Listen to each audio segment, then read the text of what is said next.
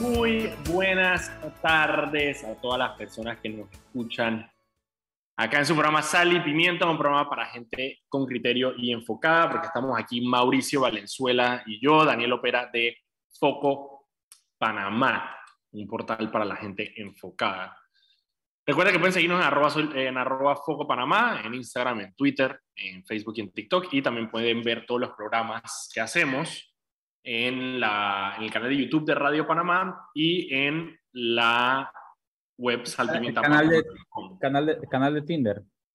El canal de Tinder de Radio Panamá. Radio Panamá tiene el canal de Tinder. OnlyFans. Tiene OnlyFans.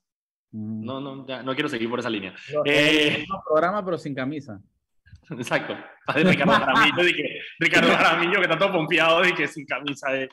Mira, mira, recogería plata, yo creo. No que sepa. Ricardo está, Ricardo Guzmán que está fit, Ricardo Guzmán que está fit, del más se cuida. Mira. Eh, ¿qué iba a decir yo? Ah, vamos primero con las menciones. Eric Martínez tiene menciones para nosotros. Adelante, Eric. Beneficio para los madrugadores. El metro de Panamá estará abierto desde las 4 y 30 am hasta las 11 pm de lunes a viernes. Un mensaje del Metro de Panamá. Continuamos con Sal y Pimienta. Muchísimas gracias, Eric Martínez. Si quieren ver, ayer eh, Anet tuvo una entrevista con la gente de Más Móvil para explicar el tema de cómo sería ahora con la compra de Claro. Eh, si quieren verla, está en el canal de YouTube de Radio Panamá. Eh, la pueden ver ahí, está bastante interesante, sobre todo las personas que tienen Claro para aclarar algunas de las dudas, que la, ah, gente que tiene Claro puede aclarar algunas de las dudas que se tienen sobre el tema de la compra. Claro, aclarar. Ok, mira, vamos primero con... Hoy, hay, hoy es jueves de indignación, porque hay pocas vainas por ahí, así que jueves de indignación. Saludos a mi friend Carlos Josa, que almorcé con él hoy eh, y me recordó de los jueves de indignación. Pero primero vamos con algunas noticias internacionales que son importantes. La más importante del día a nivel internacional, Boris Johnson, el primer ministro de Reino Unido, dimitió como él es primer ministro del Partido Conservador y él dimitió, pero se va a quedar en el cargo hasta que el Partido Conservador escoja una nueva dirigencia para suplantarlo. Boris Johnson, eh, a, lo largo de su, de, su, de su, bueno, no puedo decir reinado en el caso de Boris Johnson porque de hecho él tiene una reina arriba, pero eh, durante su mandato como primer ministro tuvo varios escándalos. Eh, Hubo algunos escándalos sexuales sobre eh, eh, personas allegadas a, su despacho, mujeres allegadas a su despacho, e incluso las noticias de un hijo que habría tenido fuera de matrimonio. Y además, durante la pandemia, eh, uno se le criticó muy fuertemente las medidas que tomó, pero después de que salió la pandemia empezaron a salir estos escándalos sobre cómo mientras todo el mundo estaba encerrado en Inglaterra, al principio de la pandemia, la gente en el Palacio Presidencial bueno, el palacio del, primer ministro en Reino Unido, que se llama, se llama por la dirección 10 Downing Street, tenían estas parties que, con todo en el patio de la casa presidencial, con guaro y toda vaina. Eh, y es, hubo una investigación al respecto, hubo audiencias y eh, Boris Johnson no salió muy bien parado de esa. Se salvó porque estaba a punto de dimitir cuando estalló la guerra en Ucrania. Y eso de alguna manera le compró un poco de tiempo pero al mismo tiempo, eh, obviamente por las ramificaciones que ha tenido la, invasión de Rusia a Ucrania, eh, el tema de costo de vida, el tema de, inestabilidad política, entonces lo empujó un poquito más y ahora ya entonces dimitió el primer ministro británico. Ok, esa digo yo que es la más importante eh, internacional. En otra buena noticia, la gimnasta Simone Biles, no sé si te acuerdan de ella, ella la gimnasta olímpica eh, creo que ya tuvo ah, ella, fue, ella, fue, bien, ella fue bien popular en las últimas. Sí, sí, sí, ella, pues, dije, récord, vaina de todo. Eh, y fue una de las personas que más, fue más vocal ante los escándalos de acoso sexual que habrían estallado adentro del equipo de gimnasia de los Estados Unidos. Incluso parte de la noticia de ella es que se retiró de las canchas por un rato. ¿De las canchas? ¿De las tablas? ¿De los no sé cómo se dice en gimnasia? Caballetes. se retiró de los caballetes un rato eh, y recibió entonces la medalla presidencial hoy de manos del el presidente Joe Biden, eh, entre otras 17 personas. Um, entre ellos John McCain, que la recibió ahora que ya se murió. Ey, hablando de... de, de- ¿Sabes que de- John McCain era panameño. John McCain nació en Cocosolo, en Colón. ese- esos son esos cuentos de borrachos. De que, de que, ah, Cuento de borracho. ¿Cómo sabías que es John McCain? Panamá hubiera tenido un presidente gringo, para que tú veas. Exacto, Eh, exacto. Lo que pasa es que él nació, él nació antes de que, eh, de que Torrijos decretara que los que nacían en la zona igual eran panameños, así que no era panameño en teoría, pero nació en Cocosolo. Eh, ya te iba a decir algo y me sacaste la vaina. Ah, hablando de personas que fallecieron, hoy falleció el actor James Caan, famoso, James Caan, eh, famoso por hacer el papel de Sonny Corleone en El Padrino. Oh, qué. Y también en Misery, la, la película con... Esa película es con esta man Bates. ¿Cómo se llama ella? Carol Bates. Kathy Bates, Kathy Bates, creo que se llama ella. Ajá, con Kathy Bates. James Caan falleció a los 82 años. eh, así que se fue una persona que, bueno, para la gente que es fanática del padrino, Sonny Corleone, es más un personaje. Ok, esas, mm, esas son las internacionales que yo tengo, creo que no tengo más. Ah, tiene una de Costa Rica, pero más bien prefiero más adelante traer una persona de Costa Rica que nos hable un poco sobre cómo el presidente Rodrigo Chávez está que usando el mismo argumento que usa eh, Martinelli para desacreditar a la prensa, que es el tema de la estabilidad financiera, lo está usando Rodrigo Chávez con el periódico La Nación, que es el periódico más importante de Costa Rica. Pero prefiero traer una persona de Costa Rica que nos hable del tema para, para, para ver eso. Ok, ah, mientras Mauricio sube un arte de último minuto, sube el arte de la... Ajá, exacto. Ah, ok, no sé si tú quieres, tú quieres decirlo, Mauricio. Eh, bueno, es que justamente está, estos minutos están un poquito desconectados porque estoy haciendo eh, la publicación de que el día, eh, para los que estaban pendientes de foco, condenaron a un cura por actos, por delitos sexuales contra un menor de edad y eh, fue condenado a cinco años de prisión y el día de hoy la- una jueza le concedió trabajo comunitario. Entonces el cura que abusó de menores no va a pasar un día en la cárcel, sino que va para trabajo comunitario, para que tengan una idea. Eso es lo que yo, mira, yo no soy abogado, pero uno supone que cuando te condenas a más de cinco años tiene que pagar cárcel. Entonces es como que, no sé, es una de esas vainas que son como leyes de vida. Dice que si te condenas a más de cinco años tienes que pagar cárcel y de la nada te mandan trabajo comunitario.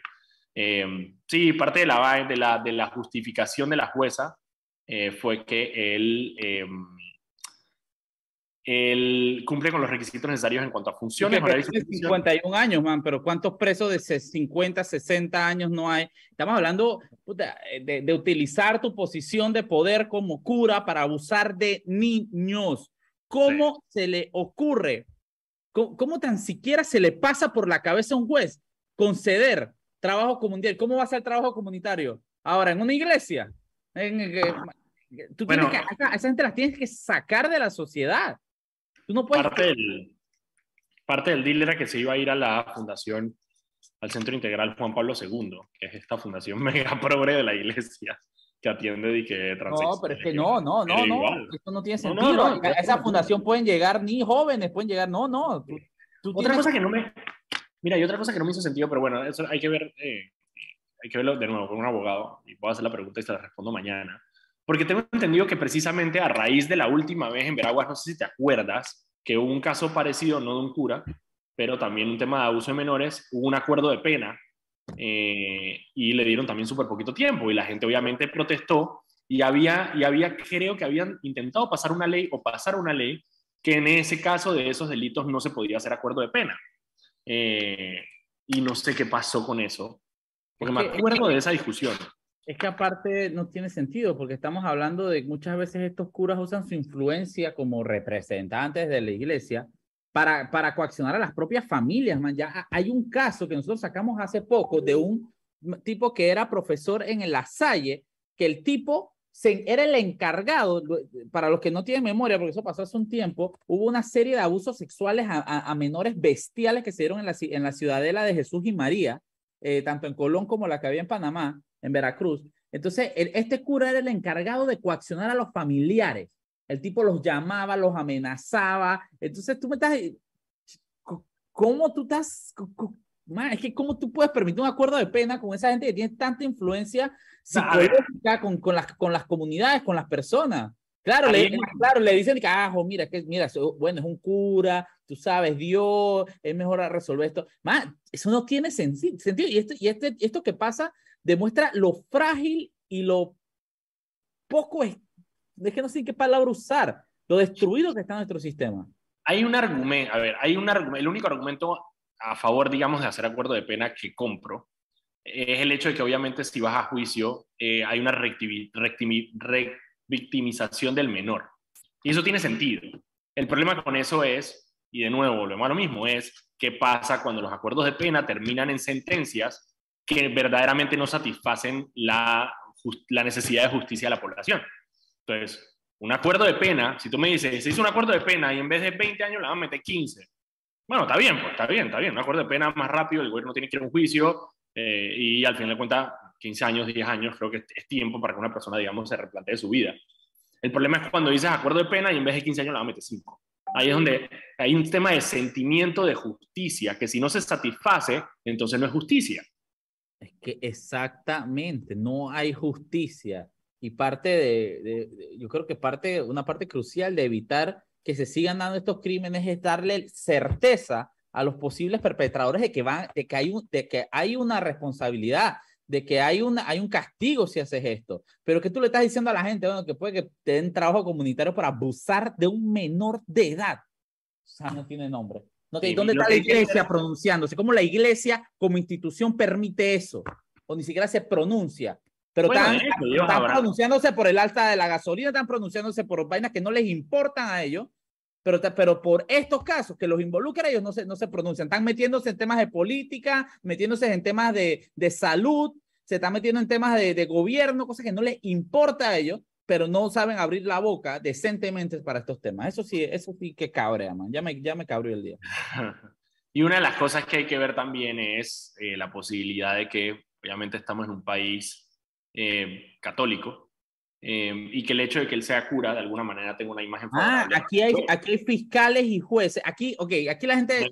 Mega, yo, yo, les, yo les pido a los que nos escuchan que busquen en Google el caso del actual magistrado suplente de la Corte Suprema, Miguel Espino, que fue señalado por recibir coimas en forma de rosarios de plata.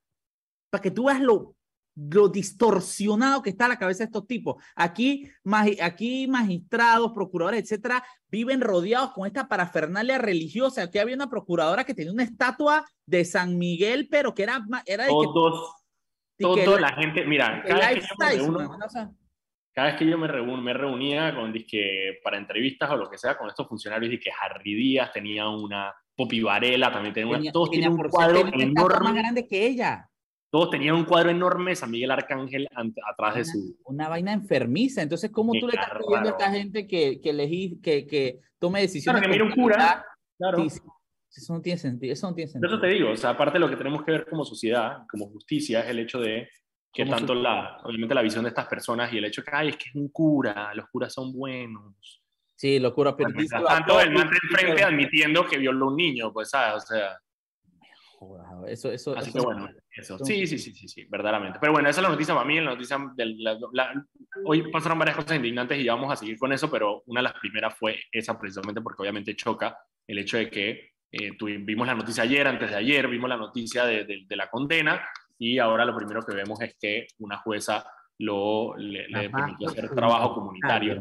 De todas maneras, la, la fiscal del caso, Zuleika Mura, apeló y la audiencia de apelación va a ser el 14 eh, de julio.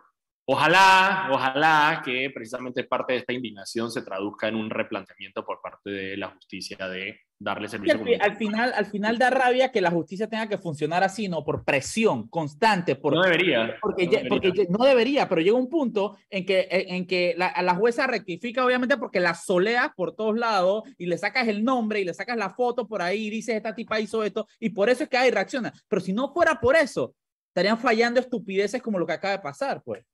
Sí, sí, sí, sí. sí. Ok, mira, son las 6 y 15, vámonos un cambio y cuando regresemos seguimos con los jueves de indignación. Vámonos al cambio. Y estamos de vuelta aquí en su programa Sal y Pimienta, un programa para gente enfocada con criterio. Estamos aquí Mauricio Valenzuela y yo, Daniel Opera, de Foco Panamá, en los jueves de indignación colectiva. Y la jueves de indignación colectiva, antes de seguir con el programa, de, jueves un prendan esta vaina. Video, acaban de mandar un video que ahorita vamos a subir a foco eh, de la gente que estaba protestando hoy, una de las, de las protestas que hubo hoy. Y uno de los cantos decía, así le decía Cristiano a Bolota, échate un trago que el pueblo no lo nota. Y me parece que está genial. Así que ahorita vamos a subir ese relajo. Ok, eh, vamos primero con Eric Martínez, que tiene menciones para nosotros. Adelante, Eric. El Metro de Panamá recuerda a los usuarios no bajar la guardia y usar adecuadamente la mascarilla durante su viaje. Viaja seguro, cumple las normas. Un mensaje del Metro de Panamá. Continuamos con sal y pimienta. Ok, y muchísimas gracias, Eric. Ok, jueves de indignación. Yo tengo otra indignación. Ahorita subí un video sobre el, en- y estoy bastante orgullosa de esa línea, el eslabón perdido en la cadena. Mejor del mundo.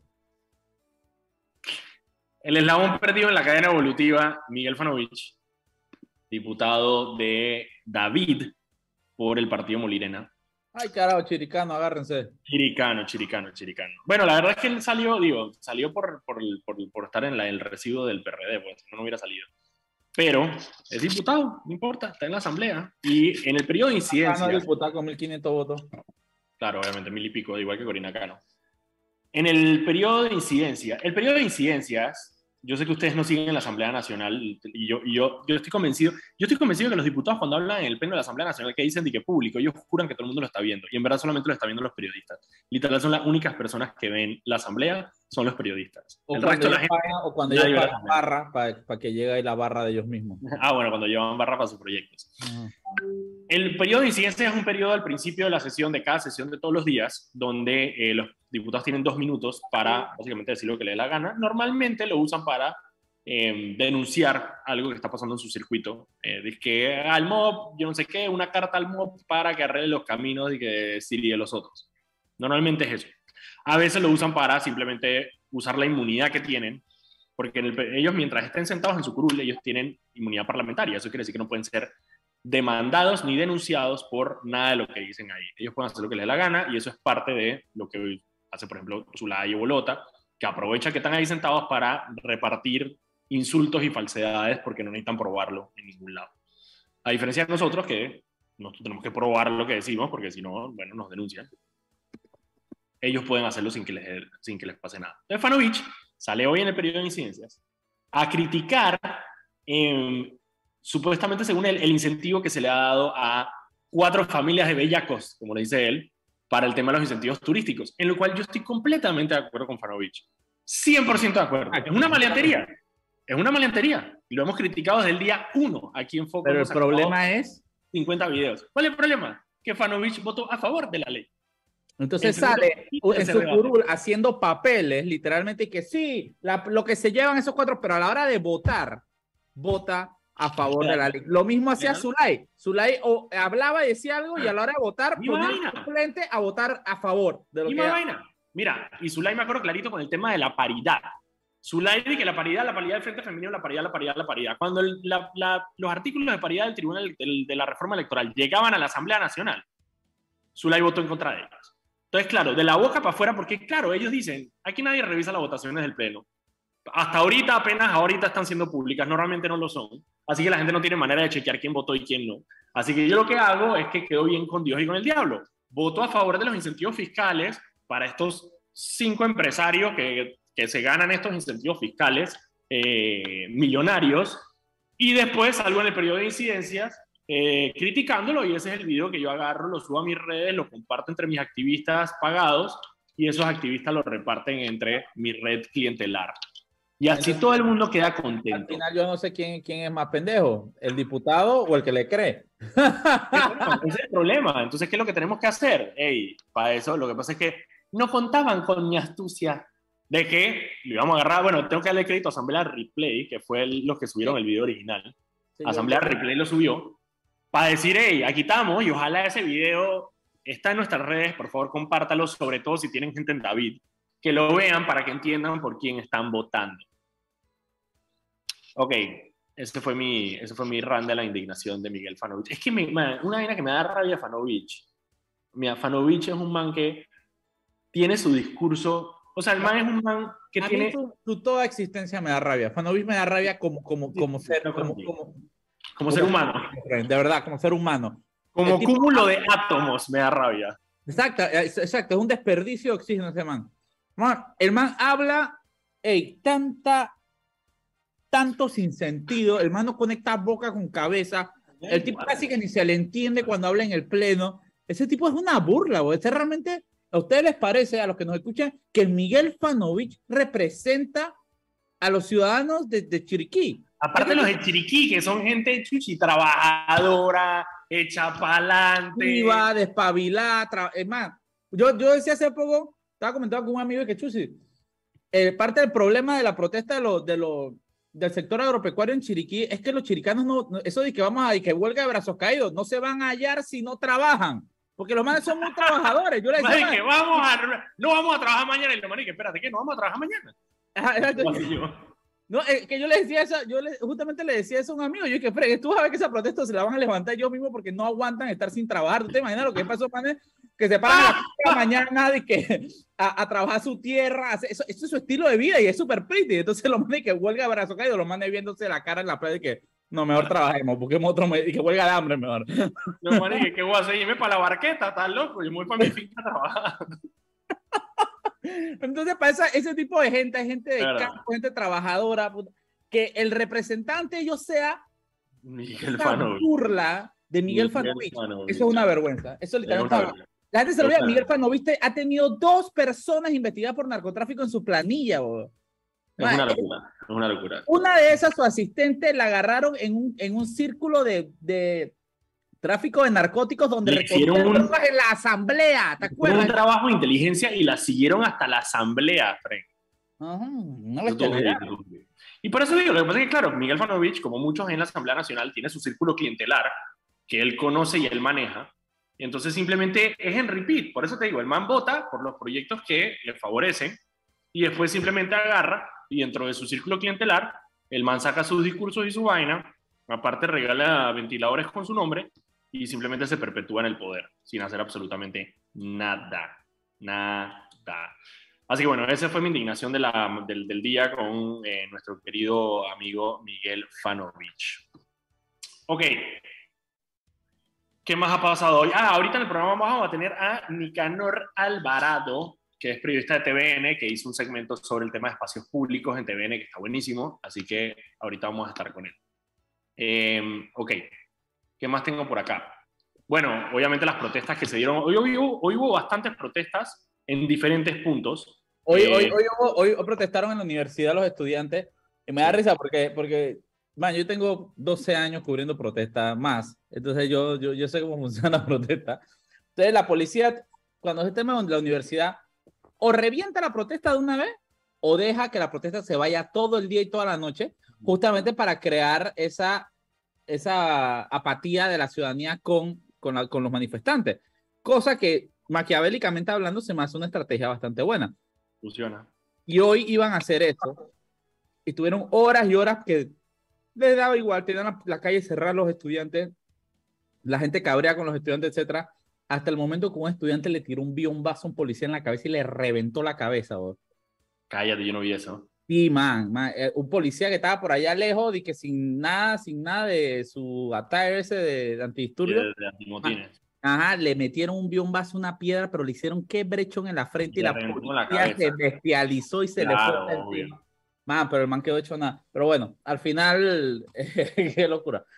Eh, pero bueno, también hubo protestas en varias partes del país. Hubo protestas en Veraguas, digo, el gremio más activo ahora mismo es el Se gremio levantaron de la docente. mesa, se levantaron de la mesa. El gremio docente tuvo una conversación, una mesa de trabajo que eh, anunció la ministra de Educación Maribel eh, Maruja, ¿no cómo es? Maruja, Maruja. Por, por, por, ahí me, por ahí me dijeron, Dicanito, hay que, de- hay que dejarle decir el cangrejo y decirle lebanista. Ese man es, es buenísimo haciendo mesas. alguien puso un tweet en estos días de que, man, alguien está pendiente de cuántas mesas de trabajo hay en este país. Hay un montón. Vamos a hacer esa investigación.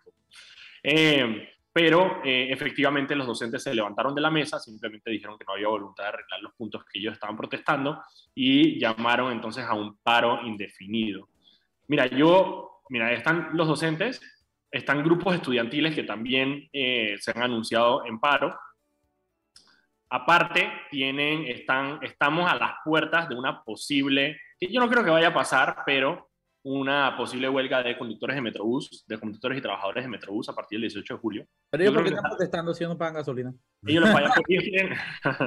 no, es porque ellos tienen, un, ellos tienen un contrato que están negociando con ciertos puntos. Ah, ok, ok. Eh, ah, entonces están aprovechando y que, ajo, vamos a aprovechar. Ah, bueno, eh, ah, uh, claro, no, no, están pilados los pelados. eso se llaman, eso se llaman sindicalistas sazonados. Pero yo creo que se lo apañan antes de que suceda, porque obviamente lo que menos quiere el gobierno en este momento es, eh, imagínate un paro del servicio de Metrobús. Yo creo que eso lo apañan antes de. No sé si van a ser capaces, pase la crítica, para que la crítica que hay en este momento es que justo esto pasa cuando el presidente Cortizo no está en Panamá, él está en Estados Unidos eh, haciéndose los exámenes de salud que anunció, y el país está en manos de nuestro querido amigo eh, Gaby Carrizo, eh, y Gabriel Carrizo tiene dos problemas. Uno, es, una, es, una, persona muy impopular. Em, y parte del problema y parte de mi preocupación con esta vaina de Nito es que un presidente, los presidentes impopulares son presidentes débiles.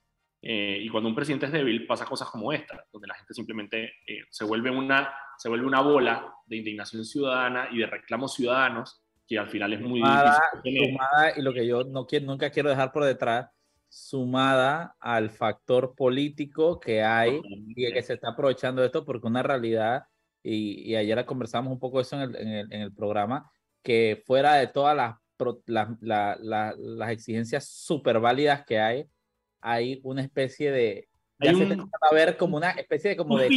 hay como un olorcito. Ajá. Exacto. Eh, a, que, a que haya alguien asusando estas protestas. Bueno, de hecho, hablando de lo de presidentes débiles, una vez que el presidente, eh, una vez que esta bola empieza a andar de indignación ciudadana, la única manera de pararla es con medidas, medidas fuertes. Y la última vez que eso pasó, hace justo hoy, 12 años, eh, hubo la represión de, de, protestas en Bocas del Toro. que mataron a siete indígenas, dejaron a 75 ciegos y más de 700 heridos. Y mira que en una de esas vainas de timing raro, que estoy seguro que es un mensaje, pero que no logro entender, hoy justo el gobierno hizo una conferencia de prensa para anunciar que iba a mantener y extender los eh, beneficios sociales que tienen 480 víctimas de esa represión en Bocas del Toro hace 12 años. Em, y es como, digo, el hecho de que lo hagan hoy, justo cuando hay todas estas protestas, a pesar de que yo entiendo que fue hace 12 años exactamente, pero una de las cosas es, es que hizo una muestra de eso, ¿no? De decir como que, hey, ustedes tranquilo, estamos ayudando a la gente, mira, como el gobierno todo lo quiere solucionar con subsidios. Es como que vamos a extender los subsidios a esta gente que protestó, dije, la vez pasada. Así que vamos a ver qué pasa con eso. Ok, mira, son las... Ah, bueno, la última que tengo, la última que tengo, eh, el tema de las mascarillas, el Meduca, eh, mediante una circular, eh, instruyó a, las, a los centros educativos privados y públicos a mantener la obligatoriedad de las mascarillas en los salones de clase. Una de las cosas curiosas ahí, que, alguien, que, varias personas apuntaron en redes sociales, es que el decreto que levanta la obligatoriedad de la mascarilla a partir del 11 de julio es un decreto del MINSA eh, que deja planteado dónde se quita la mascarilla y dónde se deja la mascarilla. Sin embargo, el MEDUCA, por una resolución, por una circular interna, decide que las escuelas van a mantener la obligatoriedad de las mascarillas. Así que digo, hasta aquí esto pues, juegan relajo con, con la, con, con, la ley, eh, pero vamos a ver cómo resulta. Ya hay personas que han hecho llamado a protestas con el tema de la mascarilla porque no quieren que sus hijos sean obligatorios, que fue lo que te dije la vez pasada, que es como que cómo manejas eso de que si la escuela lo pone privada, lo pone obligatorio y entonces la gente no quiere... Pero casi hasta que la decisión de la escuela se me hace ya un poco más, más sensata que el gobierno lo imponga. ¿Por qué? Porque tú estás diciéndome, tú estás diciendo que yo puedo ir a meterme a un bar, a estar así con gente, o meterme a un cine, meterme a un teatro y no usar mascarilla, pero mi hijo, que probablemente tiene más, en el salón de mi hijo hay nueve personas, nueve niños, imagínate, el distanciamiento que hay ahí, él sí tiene que ir con mascarilla. Eso, eso, eso. Y yo soy con mascarilla, pro todo, pro todo, pro todo, pro todo, pero se me hace una estupidez incalculable. Eh, sí, casi que hubiera sido, digo, hubiera sido un poco más. Es casi, es que, es que es casi como que se estuvieran esforzando en hacer medidas impopulares. En un momento que está realmente, tú sabes, ¿no?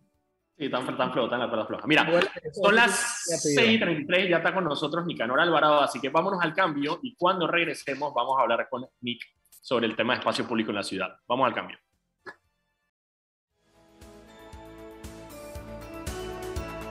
Y estamos de vuelta aquí en su programa Sal y Pimienta, un programa para gente enfocada con criterio. Estamos aquí Mauricio Valenzuela y yo, Daniel Opera. Pueden seguirnos, comentarnos, regañarnos en arroba Foco Panamá, en Instagram, Twitter, Facebook, TikTok. Y también pueden ver este programa y todos los programas en el canal de YouTube de Radio Panamá y en la web salpimientapa.com. Vamos primero con mención de nuestro querido amigo Eric Martínez. Adelante, Eric. Beneficio para los madrugadores. El metro de Panamá estará abierto desde las 4 y 30 am hasta las 11 pm de lunes a viernes. Un mensaje del Metro de Panamá. Continuamos con Sal y Pimienta. Muchísimas gracias, Eric. Y bueno, ya está con nosotros Nicanor Alvarado, periodista de eh, TVN. ¿Cómo estás, Nick?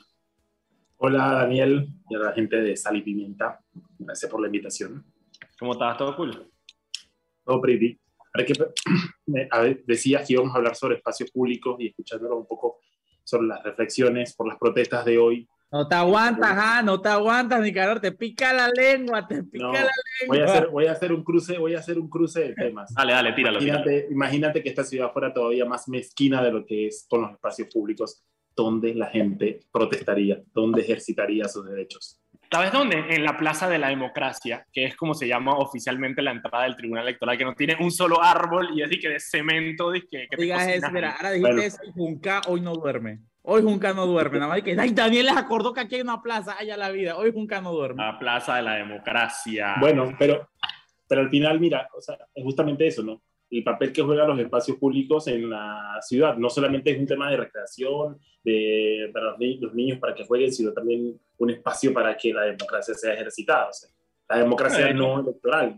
Y que la gente no, cuando, te baja, cuando te baja a los inicios de la República, precisamente las, las grandes celebraciones, las grandes revoluciones se dieron precisamente en la Plaza Santana, en la Plaza de la Independencia, en esos espacios públicos donde la gente se congregaba precisamente para, para, para, demostrar su apoyo o su rechazo a ciertas cosas, ¿no? Mira, te invité precisamente por eso. Vi, Nicanor tiene un segmento en, en TVN que se llama Tu barrio, tu ciudad. Y en esta última entrega que hiciste, hablaste precisamente del tema de los espacios públicos, específicamente los parques en la ciudad. Y vi una vaina que me voló de la cabeza. Vi dos cosas que me volaron la cabeza.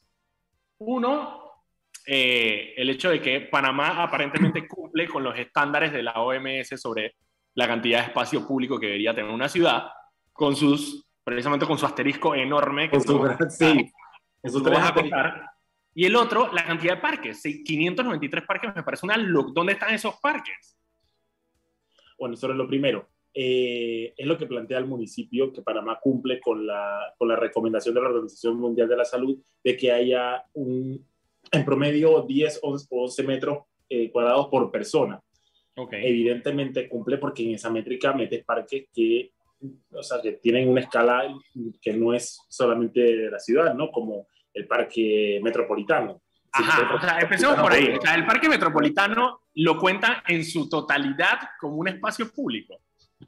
Como parques, sí, claro. El parque metropolitano, si metes la cinta costera, si metes el parque Omar, evidentemente con eso los, los promedios se van volando. El problema es que, como todos los promedios, esconden terribles, o sea, esconden historias muy terribles. Porque primero te das cuenta de dónde están ubicados esos parques. La, o sea, están básicamente concentrados en el centro de la ciudad. A medida que te vas para las afueras, tienen un problema de cómo cae el promedio de parques por habitantes. Y luego entonces allá en las afueras entra otro fenómeno, que es los parques de barriada, que es, es lo que hace que eh, tengamos 590 y tanto de parques en la ciudad, pero porque muchos son parquecitos hiper pequeños, que además del tamaño, o sea, son parques con vocación infantil solamente, o sea, el parque con el, con coso para, los, para juegos, eh, no necesariamente están en mal estado todos, aunque hay muchos que sí, pero eso no, eso no nos dice que ese es un buen espacio público. De hecho, el estándar cambió también. Ya no es solamente de ah, que tengas 10 o 11 metros cuadrados por persona. Es que además el espacio debe ser accesible. hay, como, hay cuatro factores que lo hacen espacio calidad. que debe ser accesible, o sea, que no debe estar en la última esquina de la barriada. Ajá. ¿Quién va a llegar ahí? Debe ser, o sea, debe, debe, debe ser, se, se, habla de su uso, es decir, debe permitir, debe ser flexible para las actividades.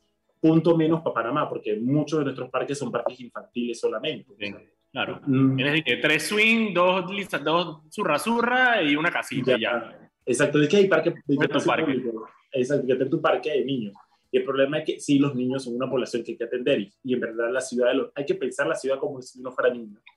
Pero también, por ejemplo, el parque es un espacio para, para personas adultas mayores, en, en, barrios vulnerables, porque además, imagínate, en barrios donde la, la, las casas la, son de promedio que 45 metros cuadrados, el espacio público es fundamental para los niños y para los adultos. Eh, entonces, claro. Tiene que ser versátil, tiene que promover la comunidad, y el otro no me acuerdo, que tiene que, no, el, el, cuarto factor no lo recuerdo.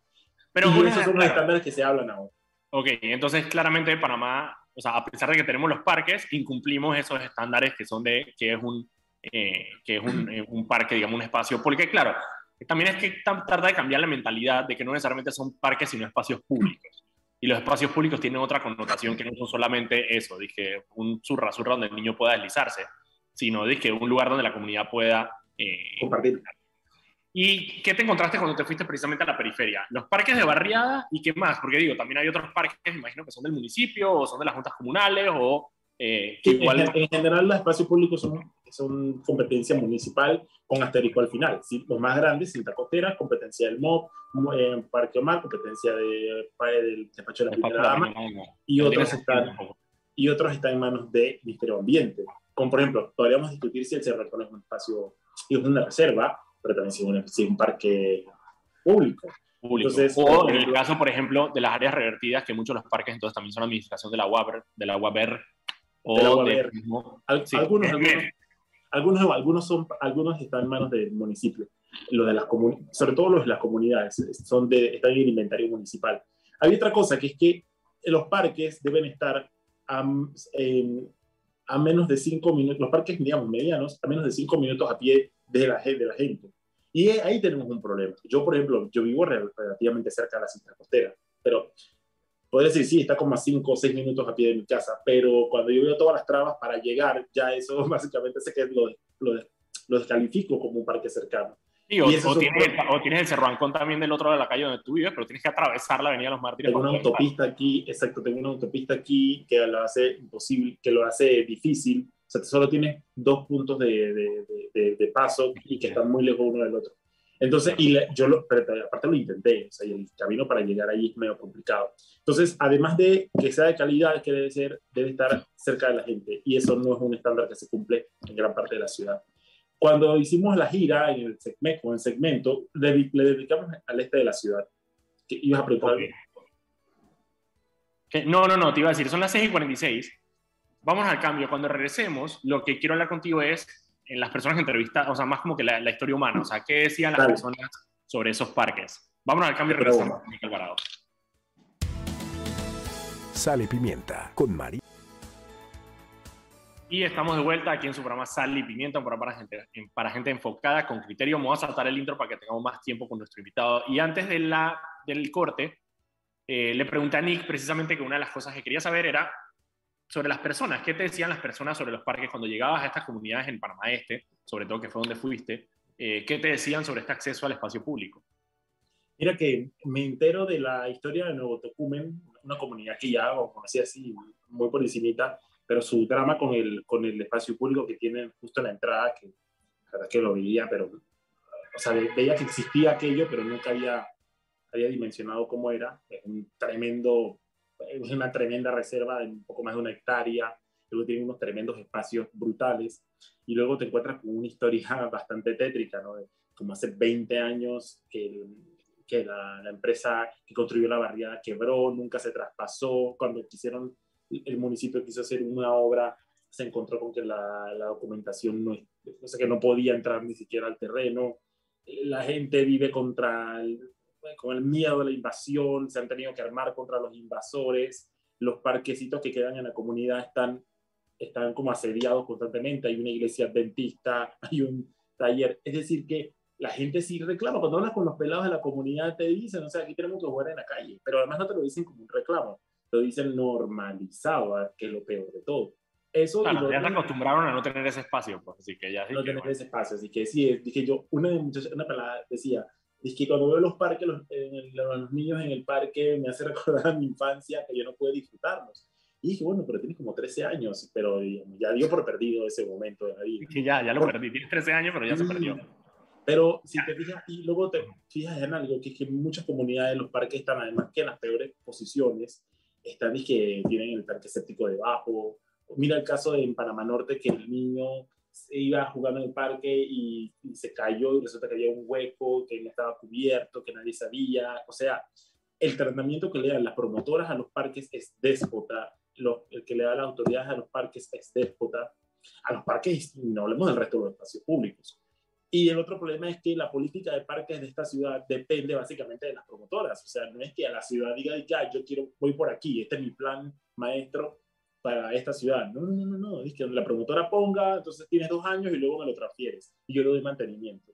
Pero luego sí me importa. Es que, bueno, tiene bancas, no tiene bancas, tiene juegos, no tiene juegos, pero no hay una estrategia atrás de los parques de esta ciudad. Mira, una de las cosas que a mí me impresionó una vez conversando con residentes de Don Bosco es que, por ejemplo, en Don Bosco ellos tenían un problema. Y es que los pocos espacios públicos que habían se los habían tomado, digo, bandas, bandas pequeñas, pero bandas delincuenciales, eh, sobre todo obviamente en la noche. Y, digamos, en Medellín también hubo ese problema en su momento.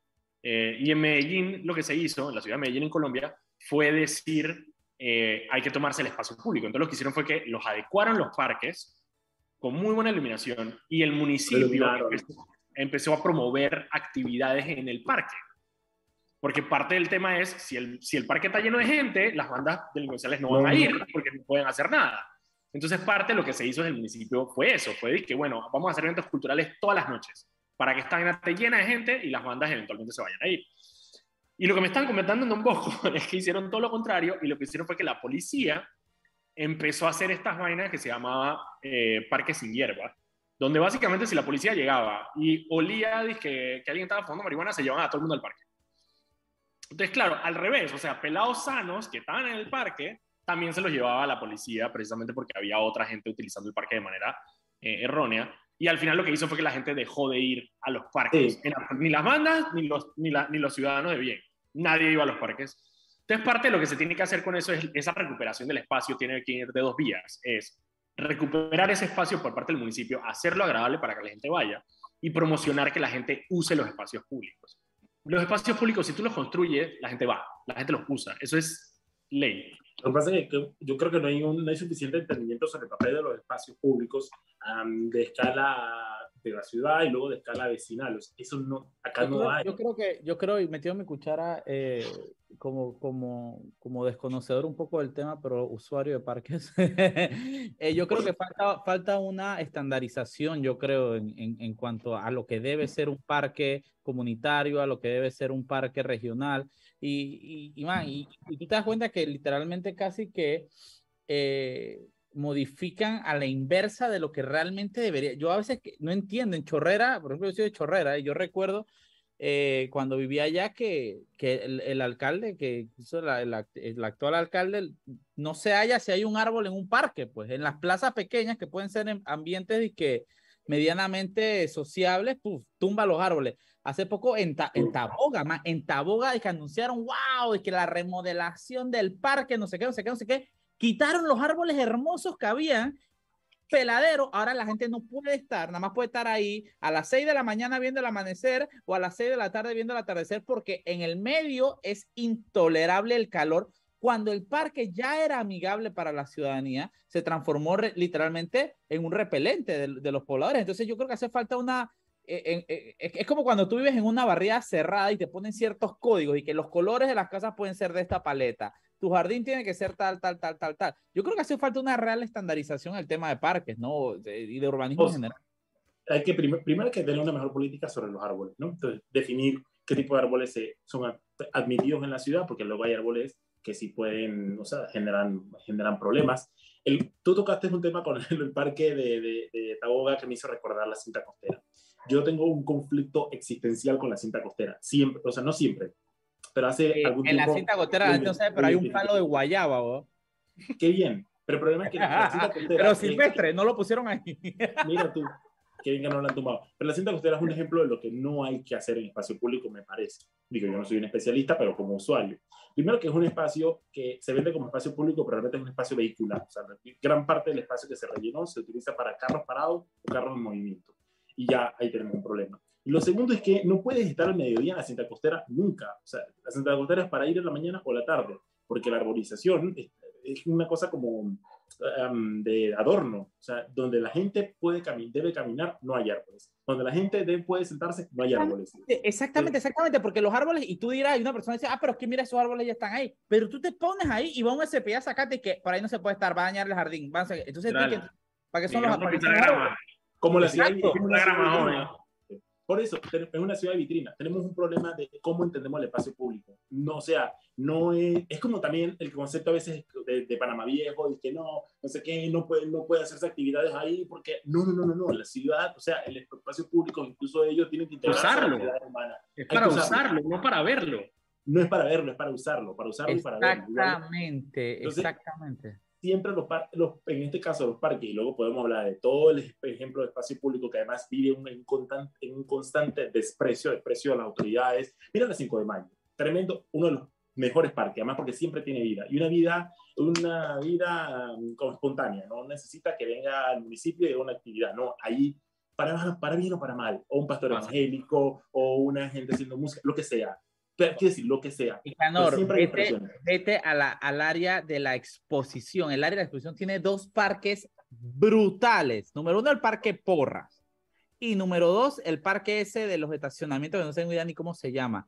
Francisco Arias Paredes. Ajá, entonces son parques que el parque Porras como que tiene todavía un poquitito más de vida porque, digo, se Sí. ha mantenido bastante intacto. Pero el nuevo parque es un peladero, hermano. Ahí no hay Peladero. el- la vida de ese parque es la fila de la gente retirando la placa. Eso no tiene sentido. Habrá- una, vez, habrá una vez fui a un evento que hicieron ahí, hace mucho tiempo, montaron unos contenedores y una cosa. Sí. Y yo dije, y yo dije, man, qué pretty este parque, man. Parqué literalmente todo el día en el parque. Eh, y después fue y que, man, se fue ese evento y que, chucho, de verdad aquí no se puede estar, pues tú no tienes ni siquiera dónde, se- dónde sentarte, árbol. Ahora vendrá, ve- yo creo que también es- habrá que esperar un poco que crezcan los árboles, se podrán hacer cosas. ahí. Hay cuatro Pero- árboles. Digan, esos, esos árboles pueden crecer lo más frondoso del mundo y no, no, no, no, no, no funcionan. No funcionan. Pero eh, quiere decir que hay que tomar algunas decisiones sobre ese parque. Pero en el caso de la 5 de mayo, que además no es es una plaza, tienes la- el parque legislativo que es un desastre y que además el municipio tiene desde 2020, 2019 el museo de la ciudad, que es un desastre allí, el poco de vallas para repeler las manifestaciones como utilizan el parque de depósito. Yo no, no entiendo, me impacta y no entiendo cómo la 5 de mayo en su conjunto no, es un, no, hay un, no hay un proyecto de intervención para devolver esos espacios a la gente. Se hizo el, el tema este de la pintura, el- el- la pintura en la calle, no, eso tiene un nombre, ese proyecto. Eh, que se hizo para los 500 años alrededor de la Plaza 5 de Mayo. Se ha Ah, dejado ok. perder. O sea, yo el otro día iba caminando por allí y yo iba por donde está la pintura y venía un auto que quería pasar y yo lo miré, lo volteé, lo miré mal y él hizo como para arrancar y yo lo volví, lo miré e hizo como iba a arrancar y me iba a atropellar. Pero Sí, sí, que ahí habían hasta hamacas, ¿te acuerdas? Había unas hamacas tú las hamacas.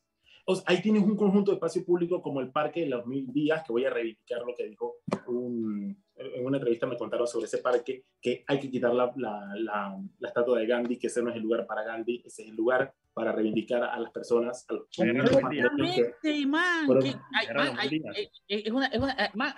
ahí mismo bajaba el puente, todo, era una locura. ¿verdad?